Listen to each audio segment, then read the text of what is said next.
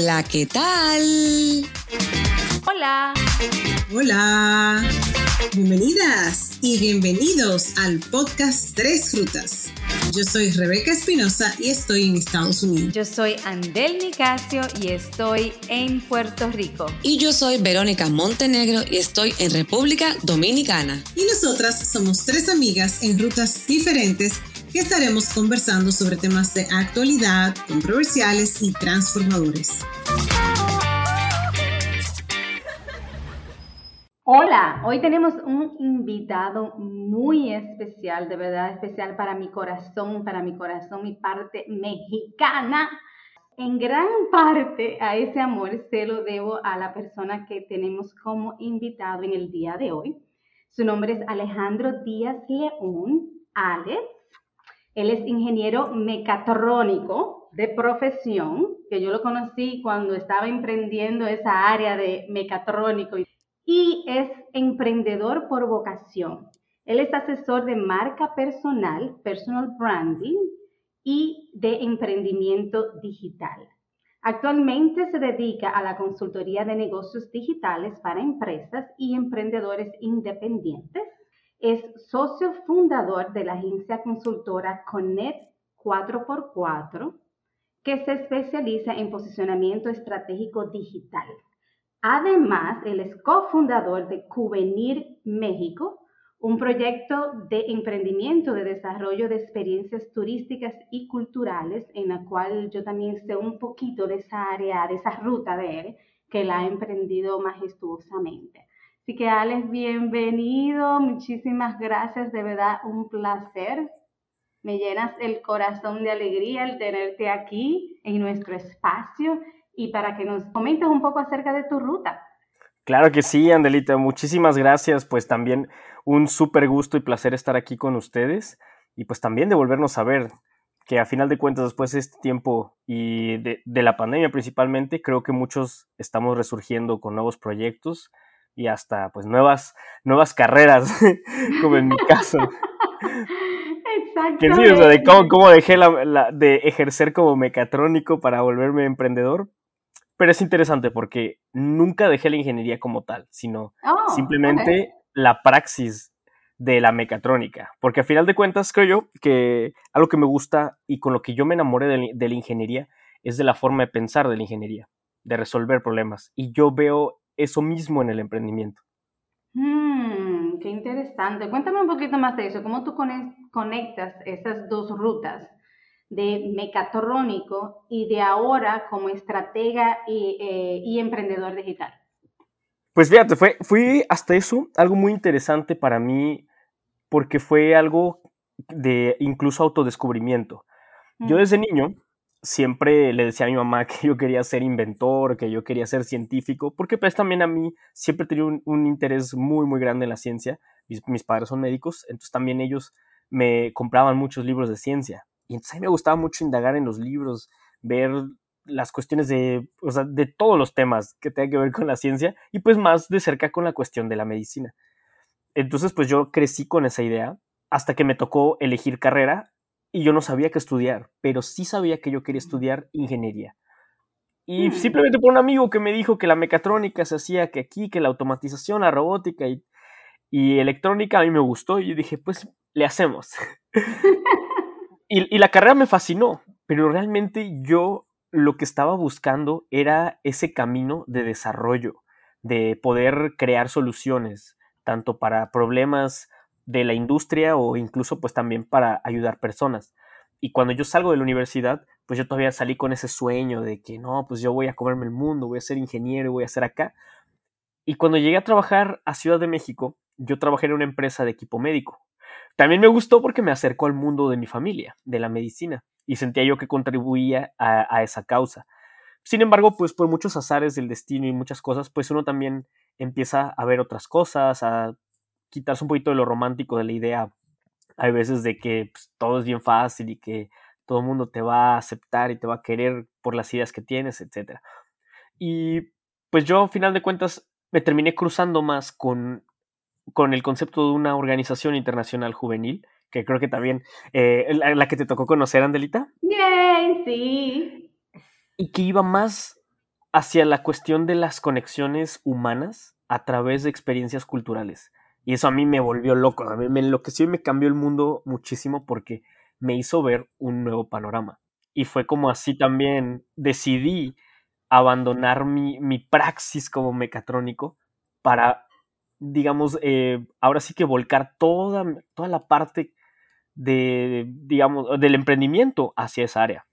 Excelente, excelente. Eh, y para ponerlo en contexto, cómo nuestras rutas se unieron en esta parte de, tu emprendimiento turístico y cultural, en, en el 2018, esa Navidad y el 31, eh, yo me la pasé en Guadalajara y bueno, y anduve en, en Ciudad México también, que ahí fue donde nos encontramos. Eh, y básicamente, bueno, eh, Alex es mi guía turístico de México. Yo llego a México y no llego sin decirle, o por lo menos no visito sin que él sepa de que yo estoy ahí.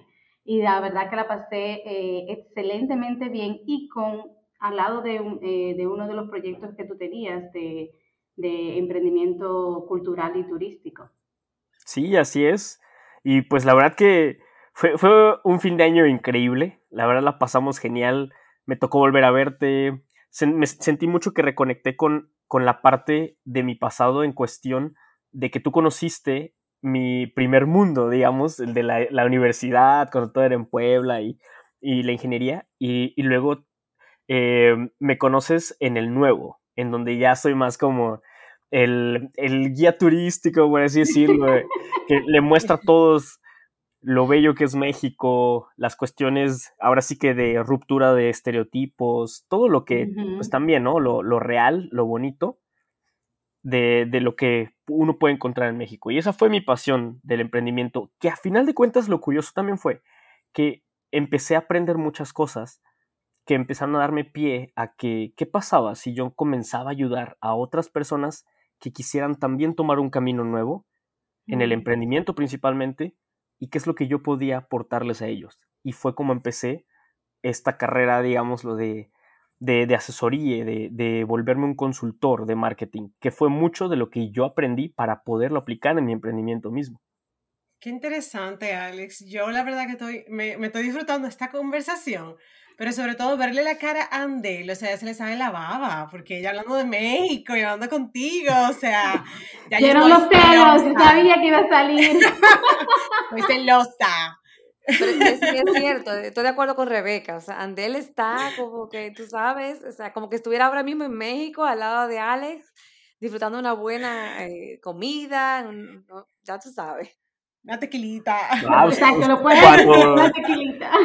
Ya tienen un otro pretexto más para poder venir y ya saben, aquí estamos para, para guiarlos en su ruta por México. Excelente, me encantó esa. Y mira, voy a retomar algo que dijiste, em, Alex, porque la verdad que Andel mencionó anteriormente lo, tu especialidad en mecatrónica. Eh, yo voy a pedir disculpas públicamente, no sé lo que es eso, pero eh, de ahí a mecatrónica tú pasas a lo que es marca personal, o sea, lo que es el personal branding. ¿Cómo es eso? Explícanos un poco en contexto, porque si yo no sé lo que es mecatrónica, tampoco sé qué es lo que es emprender en marca personal. Entonces, aquí yo creo que tú me lo expliques como que así con, con manzana y pera. Claro, claro, no, y excelente pregunta, porque justamente fue algo que yo también digamos que si bien lo, hemos escuchado mucho en algunos otros sectores o en otros ámbitos, yo también descubrí esta parte de cómo explotarla en el emprendimiento. A final de cuentas, ahora sí que en, en mi búsqueda de mi ruta nueva, pues fui encontrándome con muchas otras personas que también sabían muchas cosas, empezamos a compartir ideas, a construir, ahora sí que pues nuevos conceptos alrededor de nuestros proyectos y fue como conozco a mi socio de Cubenir, que es un peruano, que vino a México y él también se enamoró de México y él fue el que tuvo la, primera visión de hacer algo con la cuestión de las experiencias culturales y creo que a mí me encantó porque él lo vio desde una perspectiva externa y eso fue algo que se me hizo muy interesante porque Cubenir principalmente se dedica a la cuestión de las experiencias turísticas para extranjeros porque sentimos que a veces es un mercado que necesitamos atender mejor. No digo que esté desatendido, pero siento yo que es un mercado que debe atenderse mejor, porque también hay veces he visto que se quedan con solamente la superficie, con solo lo que ven en los medios, lo que les cuentan en sus países o estereotipos viejos, las novelas que me han dicho muchas personas. y, pues ese camino... Ese cuento de las novelas. Andan buscando a se llama María, María. Las Marías, la María la del barrio, Marimar, y no me acuerdo cuáles otras. ¿no? Y, y, qué, y, qué, decir ahora con esta de, de, narcos, o sea, nos han...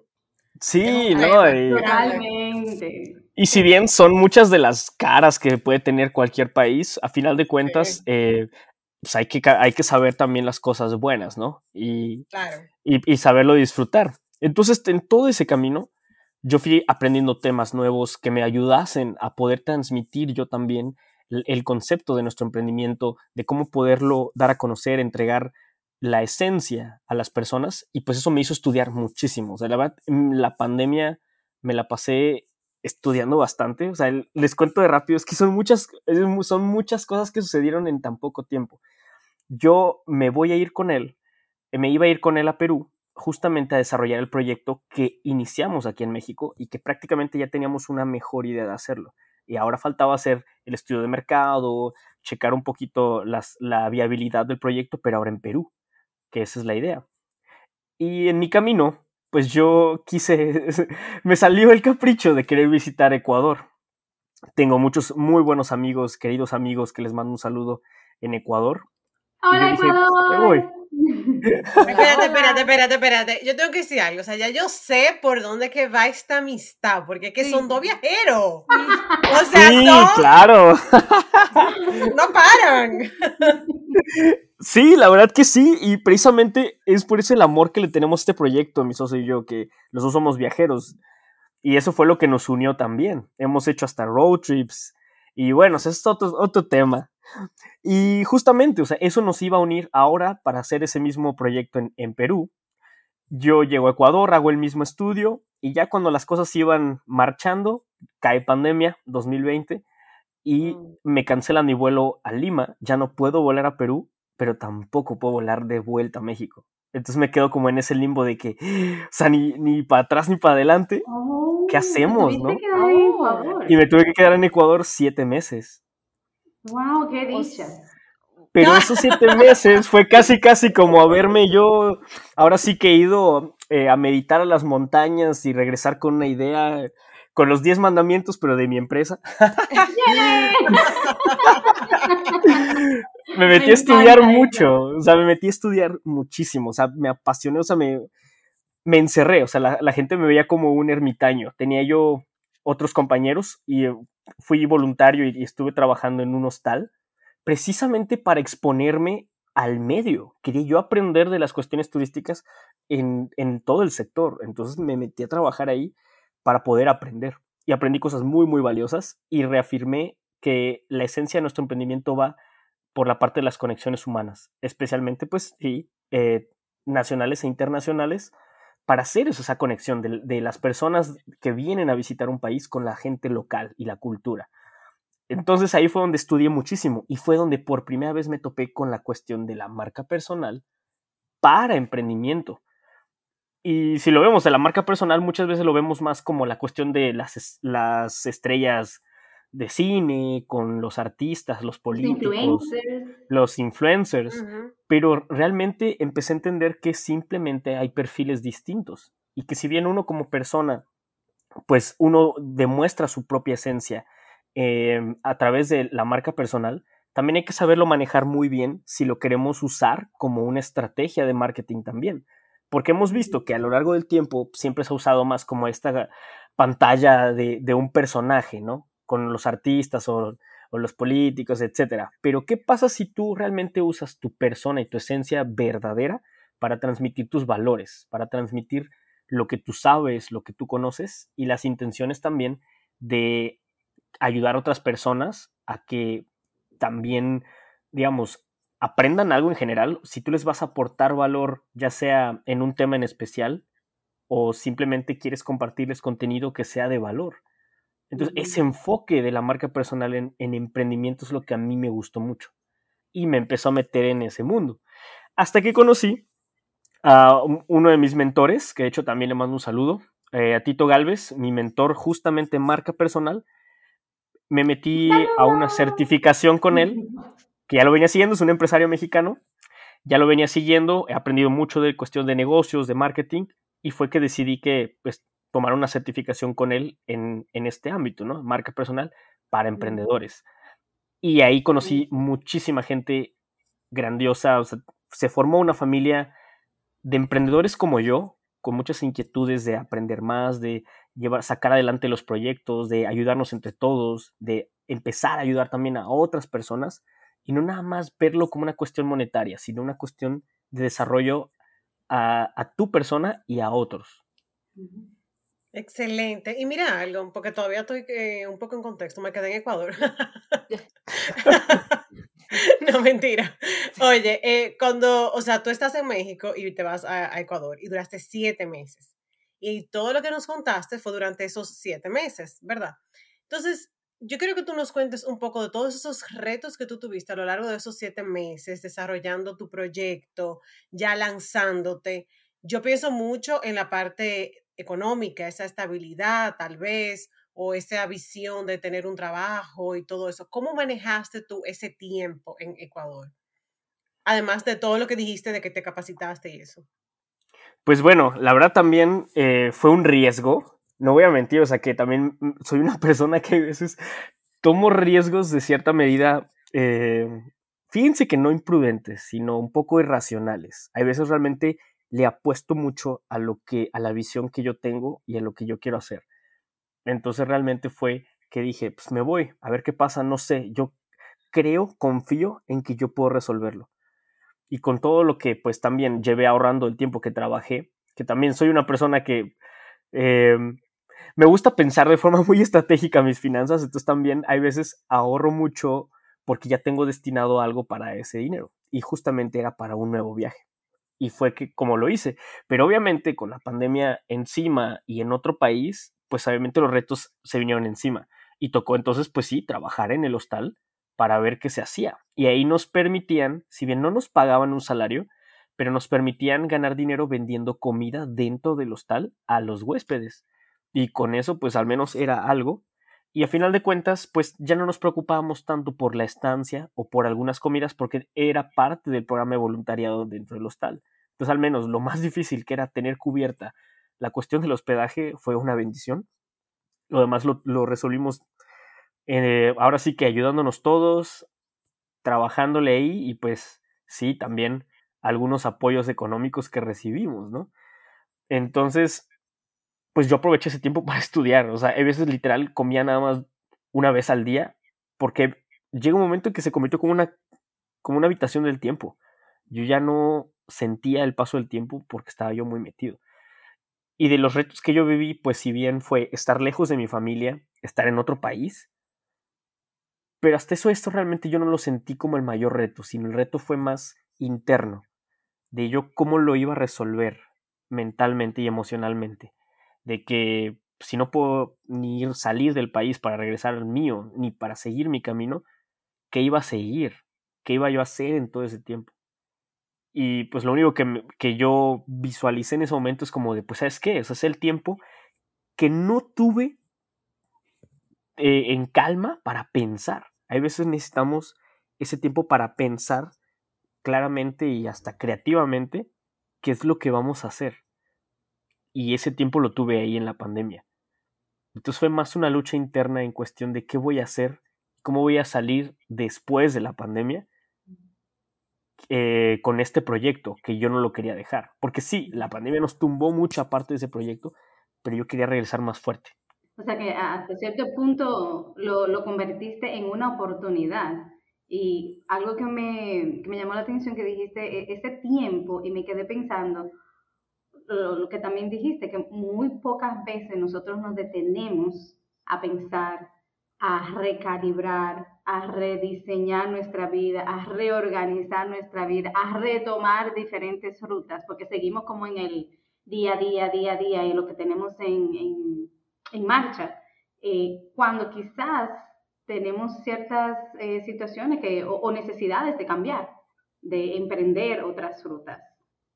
Sí, así es. Y fíjense que eso es algo que sucede mucho cuando tenemos una empresa, un negocio, y nosotros estamos todo el tiempo dentro operándolo, que si bien es parte de, la, de las primeras etapas de desarrollo de un emprendimiento, pero justamente llega un punto en donde si nosotros invertimos la mayor parte del tiempo operándolo, ya no tenemos tiempo ni energía para ver lo demás, lo que se viene.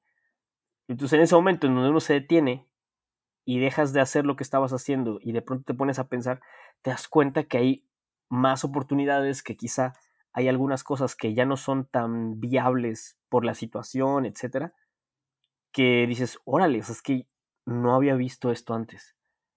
Y no tenía tampoco a alguien más que me dijese que quizá estaba yo equivocado o que si estaba yo bien, sino pensé. Eh, que fue como el eureka, o sea, eh, muy de acuerdo con, todo lo que comentas, Alex. La verdad que eh, me, ha, gustado mucho esa parte donde dices que después de estar siete meses eh, replanteándote, repensando todo, pensando que, estabas estancado entre, una, entre un país y otro, al final surgió todo lo contrario. Y justamente por tener ese tiempo de intimidad con uno mismo para replantear muchas cosas. Es como cuando uno dice, cuando uno tiene mucho tiempo con un mismo problema y uno cambia la perspectiva y uno dice, ah, eureka, como que, mira, era eso. Pero muchas veces, eh, obviamente, hace falta, como tú dices, como has eh, planteado, ese silencio. Eh, quizás la pandemia te, te, otorgó ese, esos, esos siete meses lejos de tu familia, lejos de tu cultura, pero te otorgó una gran cosa que fue ese silencio interno para poder producir cosas nuevas. Sí, 100%. Eh, y em, en, en, otro ámbito, eh, Alex, sabes que yo todavía eh, me quedé también como con Rebeca, todavía estoy enganchada como entre el tema de, de, la marca de personal versus emprendedor digital. Yo tenía una pregunta así como que no, todavía ni sé muy bien cómo hacerla, es como más o menos espontánea porque no sé ni cómo, cómo planteártela. En el sentido, cuando tú como persona, si tú como persona quieres eh, tener una marca personal, ¿verdad? Eh, esa marca personal la utilizas para hacer un emprendimiento a nivel, por ejemplo, eh, laboral, o sea, sacando aparte obviamente todo lo que son actrices, actores, influencers, sino ya como en otro ámbito. ¿Eso va de la mano? ¿Cómo es? O sea, ¿me puedes contar un poquito más cómo va eso? Pues me parece que claro, claro. Un poco confundida entre una cosa y otra. O sea, yo como persona tendría que desarrollar, eh, o, sería al revés, primero desarrollo mi marca personal para luego entonces tener eh, mi proyecto de emprendimiento nuevo. Eh, ¿cómo, ¿Cómo es ese asunto en que tú trabajas? Ya, excelente pregunta, porque justamente a veces sí eh, mucha gente me pregunta eso, de qué debo hacer primero, si, digamos, tener algún, algo en mente, un proyecto, o ya sea incluso si tengo una profesión, digamos, comienzo a ejercer, o primero empiezo con la marca personal. Pero realmente no es como que un, un orden específico. Ambas deberían de desarrollarse al mismo tiempo porque a final de cuentas, lo que tú crezcas como persona, como emprendedor, como profesionista o imagen pública, va construyendo esa marca personal. Ya digamos que la parte, ahora sí que hay, dos enfoques dentro de la marca personal, que es el fondo y la forma. Lo que va primero, eso sí, es el fondo. ¿Quién soy yo como persona? ¿Qué es lo que, cuáles son mis valores? ¿Cuáles son, ahora sí, cuál es mi esencia? ¿Quién, quién soy yo como tal? Y ahora sí, después viene la forma, que es lo que yo voy a transmitir a través de lo que yo voy a hacer con esa marca personal si voy a compartir contenido, digamos, de entretenimiento, porque quiero ser figura pública, si soy un profesionista, tengo, vamos a poner, eh, un psicólogo, un, abogado, un médico, ¿qué es lo que yo quiero aportarle a las personas? ¿O qué, qué, contenidos yo les quiero dar a esas personas que les pueda servir? O sea, hay que realmente pensar cómo voy yo a aportar hacia las personas si quiero yo ser reconocido en algo, ¿no? Y en eso ya empieza la parte de la forma, cómo yo le voy a dar forma a mi estrategia como una marca personal. Si voy a crear contenido únicamente en redes sociales, si voy a hacer, vamos a poner, eventos en vivo, conferencias, si, cómo voy a estar también yo de cierta manera promocionándome. Y entonces aquí también ya entra el marketing, porque es como, ¿qué es lo que yo necesito para lograr un posicionamiento? Y entonces aquí lo más básico es pensar en, digamos, dos pilares principales ¿no? del posicionamiento, que es el demostrar y el distribuir. Si yo todavía no estoy posicionado, necesito entonces demostrar quién soy yo, qué es lo que yo hago y cómo ayudo a los demás y cómo quiero que las personas me identifiquen. Entonces así empiezo a demostrarlo a través del contenido y, las conexiones que también yo haga con otras personas. y entonces también va. Y ahí va después la parte de distribuir. ¿Qué voy a hacer para que más gente se entere, más gente me vea?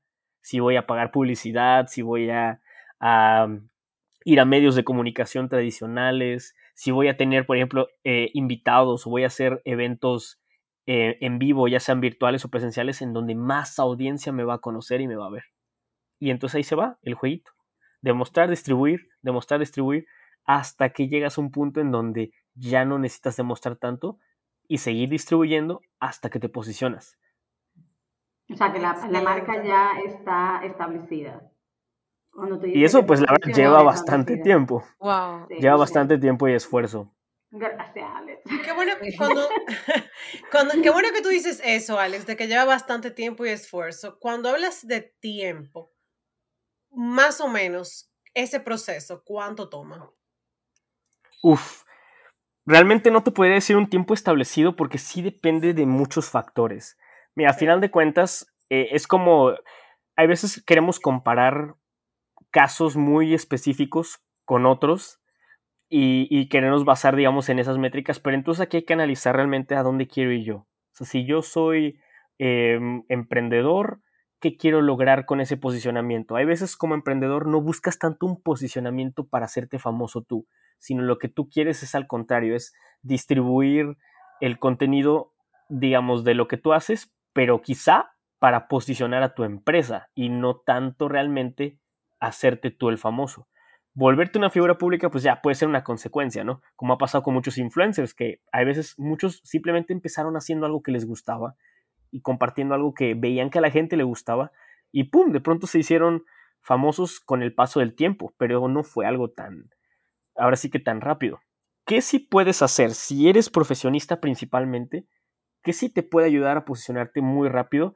Definitivamente, a pesar de, de demostrar eh, lo, que tú haces a través del contenido, son las conexiones. Entonces, creo yo que más que pensar en tiempo, me gustaría pensar en lo lejos que uno puede llegar con ese posicionamiento. Si yo me hago de una red de contactos muy fuerte, si yo me hago de muchos aliados eh, de ahora sí que tanto profesionales, empresariales o gubernamentales, etcétera, ¿qué tan lejos quiero llegar yo? Entonces realmente creo que pensar en tiempo no sería la métrica a perseguir, sería más el qué tan lejos quiero llegar.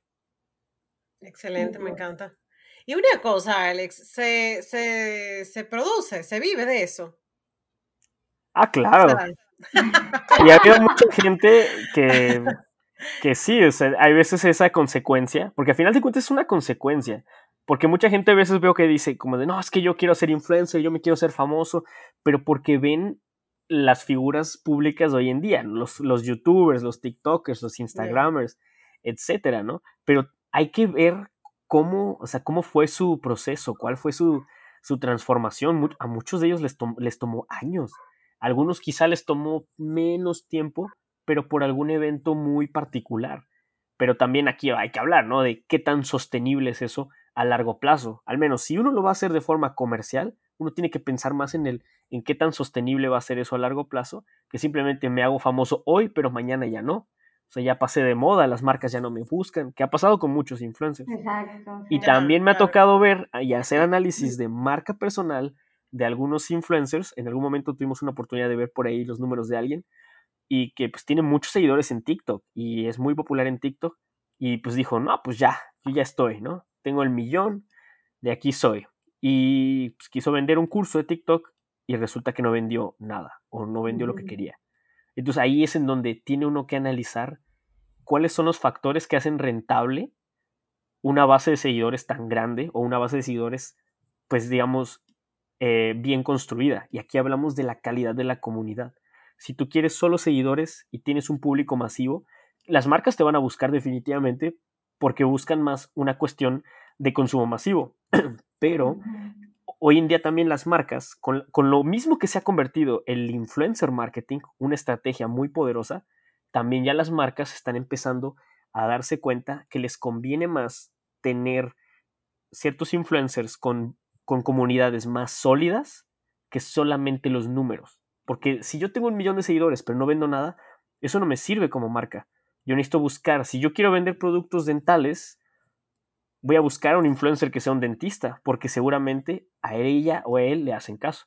Y justamente una de nuestras socias de, la consultora es una dentista que es influencer y tiene muy buen engagement.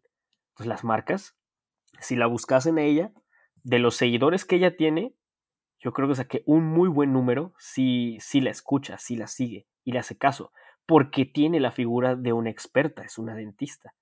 Entonces aquí hablamos más de tener una audiencia que realmente eh, pues esté cualificada y que realmente le interesa lo que tú estás haciendo. Es así como atraes a las marcas, haces colaboraciones con otras empresas, también tú puedes ganar dinero haciendo pues conferencias que te invitan, puedes hacer también eh, pues, anuncios para, para, otras marcas, puedes hacer muchas cosas y también lo más fácil lo, más popular más bien que vemos hoy en día, pues de vender cursos, ¿no? Y los lives, ¿no? Estamos, yo estoy tomando nota de todo, todo, todo, todo lo que estás diciendo. O sea, que tres frutas después saldrá con, ya ustedes saben, una programación detallada con todas las recomendaciones de, de Alex. El podcast también se puede monetizar, ¿eh? Claro, yo iba a decir que yo estoy sorprendida porque aquí hay dos niñas muy aplicadas. Andel y Vero no han dejado de tomar notas mientras Alex habla. Ellas tienen una libreta llena de ideas. y bueno, Alex, eh, chicas, yo quería hacer una pregunta él, dentro de tantas rutas que tiene, interesante.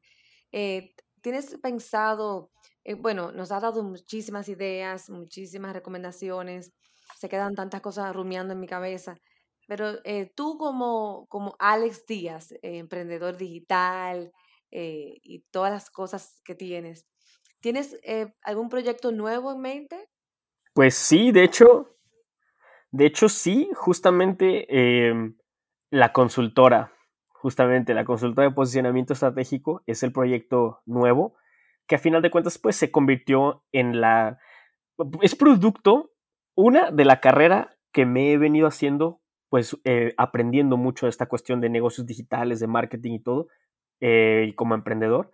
Y también fue fruto de la gran amistad y conexión que hice con otros emprendedores que también son expertos en otras áreas, con los cuales estamos haciendo equipo. Entonces creo yo que eso es algo que para mí vale mucho, la, la colaboración, la sinergia con otras personas para hacer proyectos más grandes ahí, es que estás casi 100%, es la, agencia consultora Connect 4x4, yo lo dije bien. Sí, sí, de hecho sí. Es, es, es un proyecto que estamos desarrollando. QVenir sigue. Es algo que de verdad creo yo que es el origen del por qué yo empecé con esto. Entonces también es algo... Venir es la de, turismo y emprendimiento cultural. Entonces también por ahí, gracias a todo esto que hemos venido haciendo, ayudando a gente, estoy empezando a conectar más con gente del sector del turismo. Entonces también se vienen futuras colaboraciones, tanto con personas como también algunas instituciones con las que podamos colaborar y pues entrar de lleno a ese sector. Excelente, o sea, nos puedes invitar a nosotras, tres rutas. eso, wow. Andel y yo estamos súper conectados, porque yo iba a decir eso. Acabas de conectar con nosotras también, que ya habías conectado con Andel anteriormente, pero acabas de conectar con Vero, conmigo y con toda esta audiencia que nosotros tenemos. Y yo quiero que tú le digas a la audiencia, hablando de ellos, ¿qué consejos les darías a aquellas personas que quieren emprender? Uf, pues fíjense que principalmente, y, y recientemente me lo preguntaron, y si es que realmente convénzanse ustedes mismos. Que nadie les diga que simplemente tienen que emprender porque tienen que emprender. porque la verdad es un camino pues que no es fácil, pero al final de cuentas yo lo veo como otra manera de desarrollo personal y una manera de potenciar pues ahora sí que tus capacidades. Entonces, uff, un, si no estás convencido de hacerlo, créanme que los obstáculos los vas a ver por todos lados. Y cuando estás convencido, aunque veas esos obstáculos, tú lo único que vas a estar pensando es cómo los vas a superar. Y esa perspectiva cambia muchísimo el cómo te vas a desenvolver en el proceso. Wow. Definitivamente. Yo, yo quiero, quizás un poco reflexionando esa parte de, cuando mencionaste de, de, crecimiento, de uno conocerse a sí mismo, la parte de la sinergia y viendo un poco la trayectoria de nosotras tres en tres rutas, tres, eh, casi un año en producción durante el COVID-19 también, que lo aprovechamos para esto. Realmente esa, e, esa parte de, de, tener también colaboradores genuinos y que, esté, y que, y que haya esa conexión humana que yo pienso que por lo menos en tres frutas tengo el privilegio de, ellas son a veces medianesias, pero yo las adoro. Miren la cara. Vamos a tener que hacer esto en video, yo lo digo. Lo repito, pero de verdad que sí, que es como un catalizador, poniendo energía a ese proyecto de una manera más eficiente, aún vengan los obstáculos que vengan, que siempre van a venir, pero como tú dices, si si tú no te lo crees tú mismo, si tú no te conoces a ti mismo, si tú no sabes cuál es el valor que tú vas a aportar, si tú no sabes quién tú eres, tu marca en sí, me imagino que ese es un proceso también eh, personal de descubrimiento, entonces tú no, tú no estás convencido que no, no puedes convencer a otra persona. Sí, no, totalmente. O sea, desafortunadamente también hay, mucha gente que romantiza demasiado la idea del emprendimiento y no estoy en contra, sino, o sea, también si es algo que yo veo, la verdad, como algo bueno, pero también hay que ser, digamos, eh, tener la parte realista consciente simplemente para no decepcionarnos por los obstáculos que nos a los que nos vamos a enfrentar, sino que simplemente un camino distinto. Y como en todo en la vida tiene sus obstáculos, también tiene cosas muy buenas. Conoces a mucha gente increíble, la verdad, así como ustedes, en este camino. Entonces creo yo que al menos eh, esa es la perspectiva que a mí me hace ver lo que a mí me gusta del emprendimiento que es ese desarrollo, el conocer personas y aportar valor, más que verlo únicamente por mí, por mis proyectos y el dinero y el éxito. Excelente, excelente, de verdad que me quedo me encanta. conocer personas y eh, aportar eh, valor. Eh, muchísimas gracias, Alex, por tu tiempo, por estar aquí con nosotras. No, a ustedes por la invitación. Gracias, Alex. La verdad disfruté muchísimo esta conversación y aprendí mucho también. Ah, muchísimas gracias. la verdad que pues siempre me gusta eh, hablar de este tema porque siempre creo que podemos retroalimentar muchas ideas y aprendemos todos. esperamos pronto, pronto, Alex. Ya que descargaste este episodio, te invitamos a compartirlo. Estamos en todas las plataformas digitales. En Instagram nos encuentras como arroba tres rutas podcast y nos puedes escribir al correo electrónico tresrutas.podcast podcast.gmail.com. Te esperamos en nuestra próxima ruta.